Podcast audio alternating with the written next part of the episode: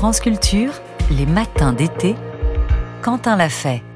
7h14 sur France Culture, la question du jour lancée le 1er juillet dernier. Le télescope spatial européen Euclide vient d'atteindre son poste d'observation. Maintenant en orbite autour du Soleil à 1,5 million de kilomètres de la Terre, il vient de nous livrer ses premières images de test, de quoi tirer les premiers enseignements sur la performance de ce télescope, de quoi mesurer aussi l'étendue peut-être de potentielles avancées scientifiques? Pour en parler, je reçois ce matin Stéphanie Martori-Escoffier. Bonjour madame. Bonjour. Vous êtes euh, directrice de recherche CNRS au Centre de physique des particules de Marseille.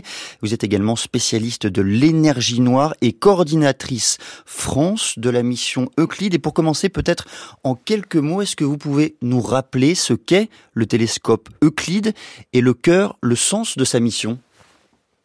Euh, Oui, bien sûr. Euh, donc Euclide est un télescope qui est dédié pour la cosmologie, c'est-à-dire que tout son temps d'observation est dédié pour la compréhension de la, de la matière noire et de l'énergie noire. Mhm. Et, il est composé de deux instruments, euh, un, un, imageur visible qu'on appelle le VIS et un spectrophotomètre infrarouge qu'on appelle le NISP. Qu'est-ce qui différencie un télescope, un engin euh, tel que Euclide d'un autre, par exemple, comme Hubble, dont on avait déjà loué les qualités techniques?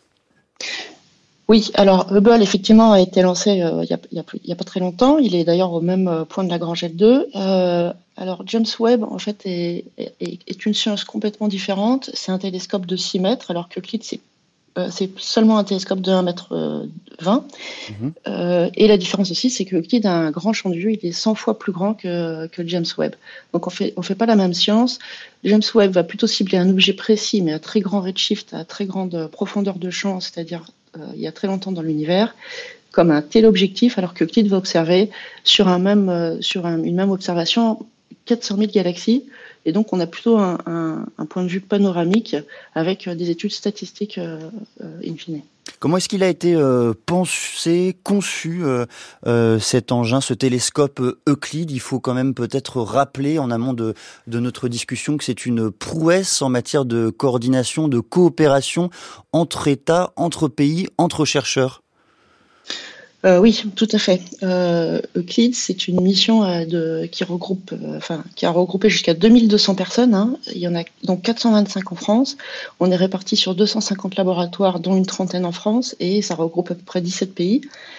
c'est une très grosse collaboration. Donc, c'est issu initialement, effectivement, de, de, deux missions qui avaient été proposées vers 2006 de, de Dune, qui était dédiée plutôt, qui est la partie photométrie pour la compréhension de la matière, enfin pour, la, pour faire une carte de, la, de la matière noire.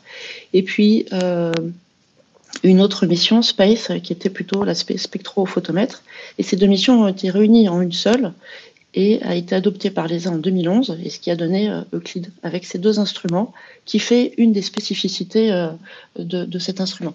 Il y a beaucoup d'industriels qui sont aussi impliqués sur Euclide. Hein. Il y a eu Thales mm Alena Space, Airbus Défense, et c'est l'ESA qui est responsable de la mission Euclide. Donc l'ESA, c'est l'Agence spatiale européenne.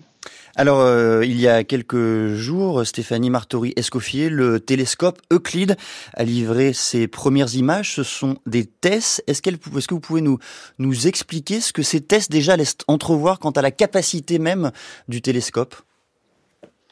Oui, donc effectivement, juste pour revenir un petit peu, le télescope il a été lancé donc le 1er juillet de Cap Canaveral avec une Falcon 9 mhm. De, SpaceX. Euh, on a eu une première, donc on a mis les instruments en marche dès le deuxième jour. On a eu une phase d'étuvage où on, oriente le télescope Euclide vers le Soleil pour euh, faire ce qu'on appelle le déphasage, pour, que, pour enlever toute l'humidité résiduelle qui est piégée à l'intérieur du télescope. Et puis, euh, après ces premiers jours, on allume les instruments une fois que le télescope est bien froid pour, pour éviter tout le bruit de fond.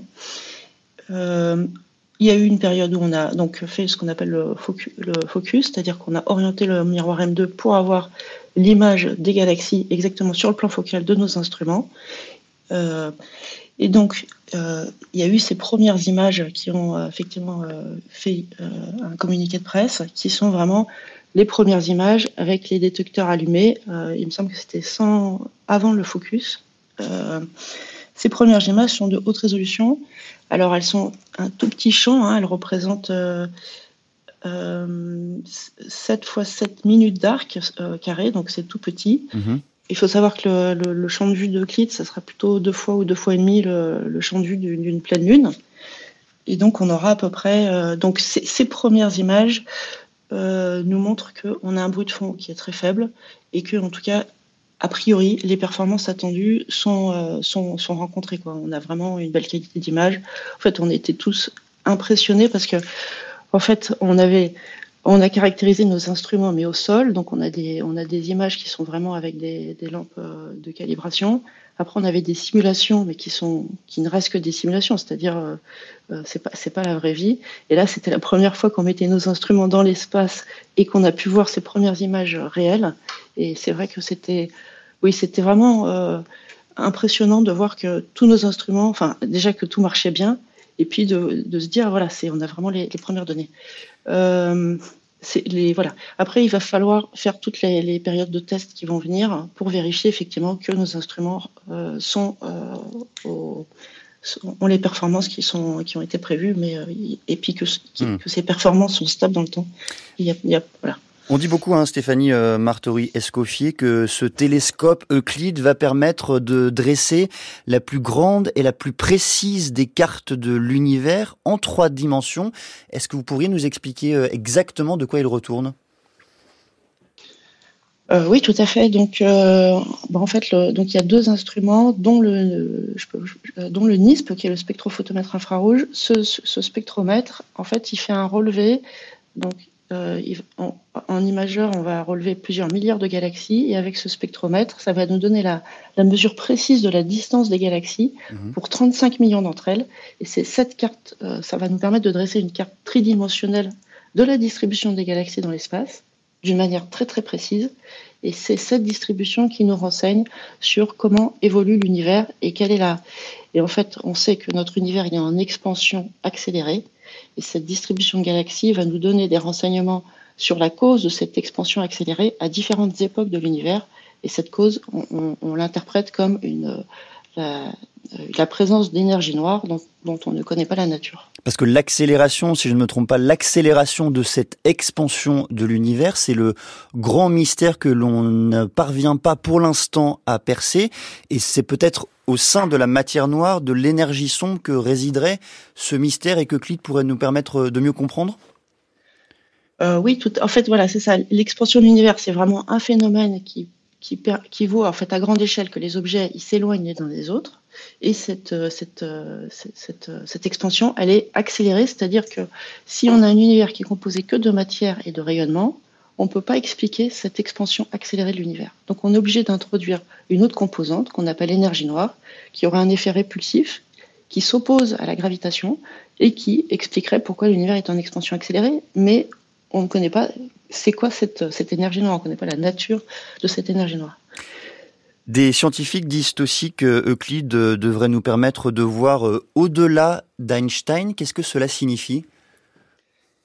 Oui, donc euh, effectivement, en fait, cette expansion accélérée qu'on interprète comme l'énergie noire, c'est dans le cadre où on se place, euh, enfin, c'est dans le, le, cadre de la relativité générale, mhm. c'est-à-dire avec les lois d'Einstein.